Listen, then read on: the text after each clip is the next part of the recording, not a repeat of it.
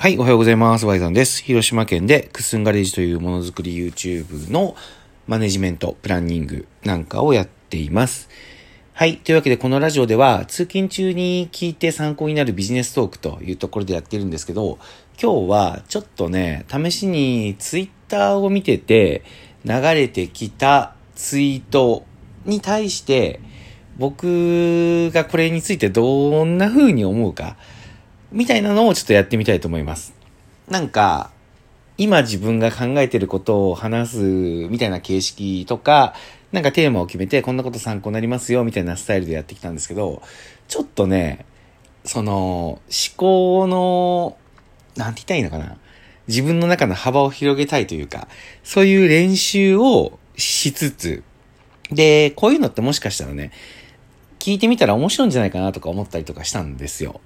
というのも、今、大体ね、その2000年初期ぐらいから言われ出して、2010年ぐらいから顕著になってきたなっていうのをね、より2020年に入って強く思うんですけど、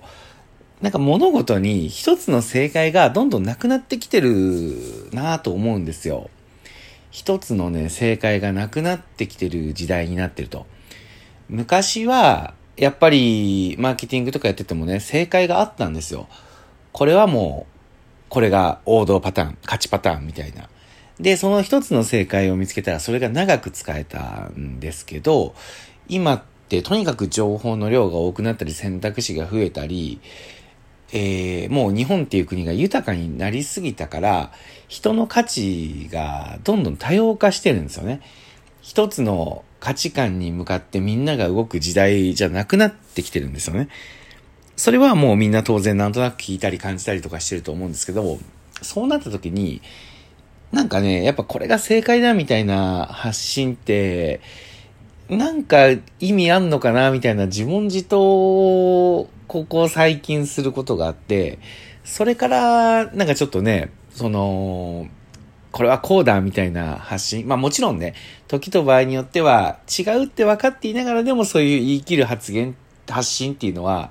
大事だっていうのはね、すごくよくわかるんですけど、それよりちょっと今このラジオトークでやってみたいのは、僕がなんかどんな風に思ってるかとかを話した方が、まあ、聞いてる人が面白いかどうかちょっとわかんないんですけど、僕的にはなんかね、発信するのでしっくりくるんじゃないかなっていう風に思ったんですよ。まあそんな理由から、正解のない時代に、なんとなくこうツイッターを見てて、あ、これいいなって思ったツイートに対して、ちょっと話すというのを実験的にやってみたいと思います。よかったらお付き合いください。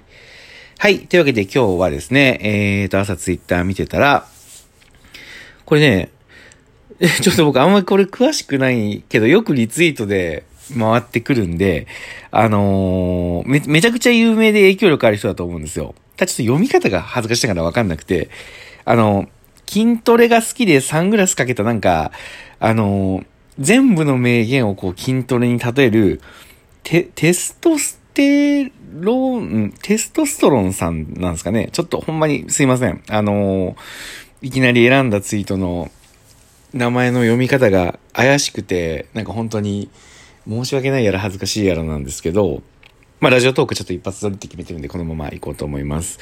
えーとですね、この人のツイートでちょっとまず読みたいと思うんですけど、こんなツイートが昨日流れてきました。あなたを大切にしてくれない人や組織から離れて、あなたを大切にしてくれてる人や組織に移ることは裏切りでも何でもなく、自然の摂理だよ。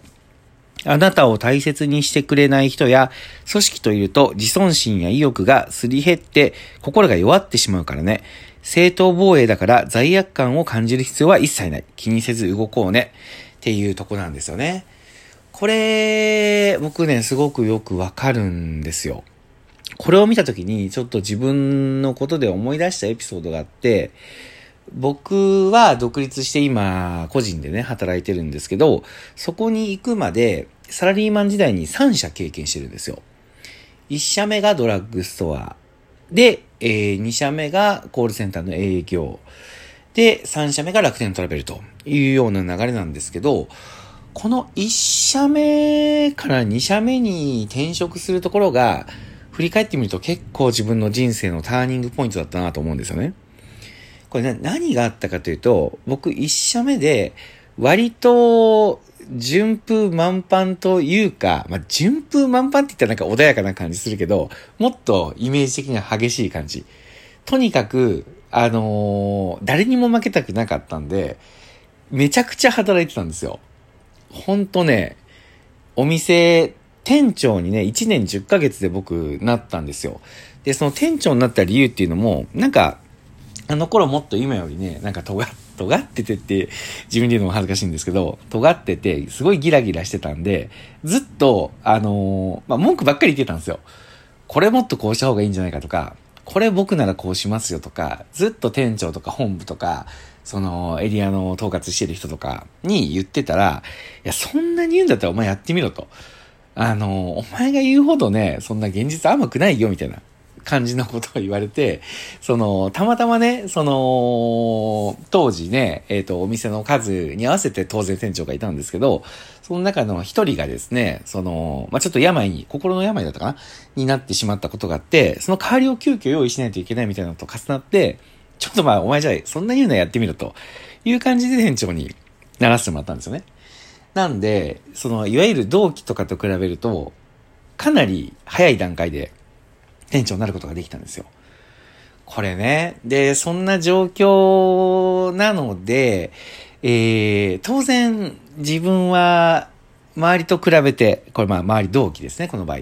周りと比べて、まあめちゃくちゃ働いてるし実績出してるっていう感覚があったんですよ。で、さらには店長になってからも、初めはね、ちょっとうまくいかなかったんですけど、その、コツをつかんだというか、ポイントをつかんでから、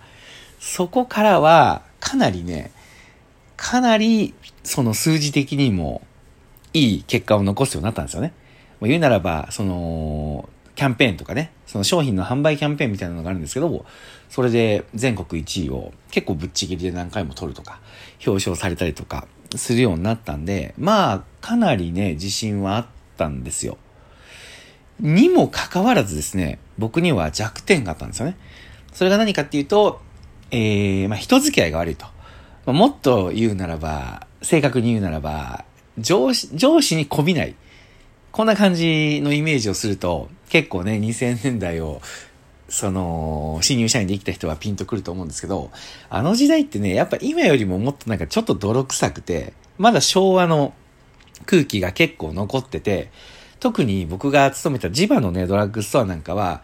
そのノミニケーションというか、やっぱ飲み会がね、結構大事だとか、上司に対して、こう、何々派とかどこに属すかみたいな、そういう、なんか、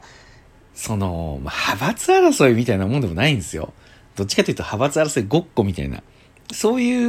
ものがやっぱすごく色濃くあって、僕そういうのに時間使うのが、まあもう極端に無理だったんですよ。だから、その、もうとにかくそういうのは全部断って、で、断ったら結構なんか脅されるというか、お前分かっとんかみたいなこと言われるけど、いやもうそんな仕事しとったらいいだろうぐらいの勢いで、もうほっとってね、えー、自分のために時間を使ってたんですよね。それでいいと思ってたんですけど、まあそんな時にですね、事件が起こるわけですよ。これ何かというと、まあ同期でね、集まって飲んだり、まあ僕ちょっと同期付き合いもね、そんなに、まああの、中盤ぐらいからね、遊ぶのが結構楽しくなって増えたんですけど、その頃ってまだね、同期付き合いもそんななくて、さらに、ちょっと、まあ言ったら自分だけ役職が違うわけですから、結構、まあ、やっかまれてたりとかもね、したんですよ。で、だから、あの、あんまりそういう動機づけとかも良くなかったんですけど、やっぱ飲みとかにね、えー、行ったりした時に、まあ、結構こういう話題になりません？あの、ボーナスいくらだった？みたいな。これね、なったんですよ。で、まあ、ボーナスいくらだったみたいな話を、まあ、みんなでぶっちゃけてしていこうみたいな流れになって、まあ、あのー、一応ね、その時、あのー、集まりの中で一人だけ店長、まあ、だったんで、まあ、普通に考えたら僕が一番高くないとおかしいじゃないですか。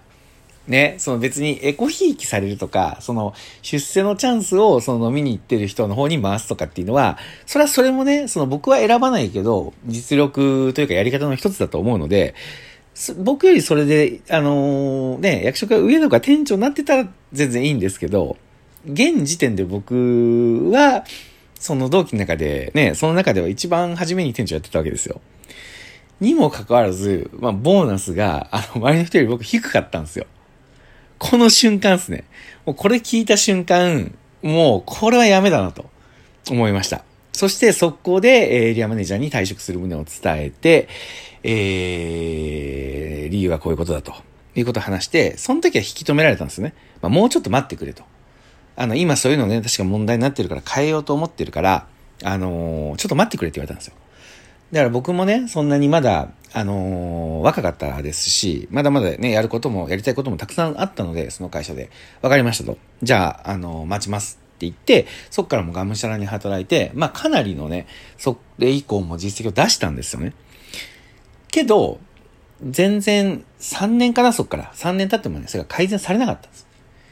その瞬間、僕は、あ、約束守ってもらえなかったんだなと思って、えー、大事にされてないなと思って辞めて転職しました。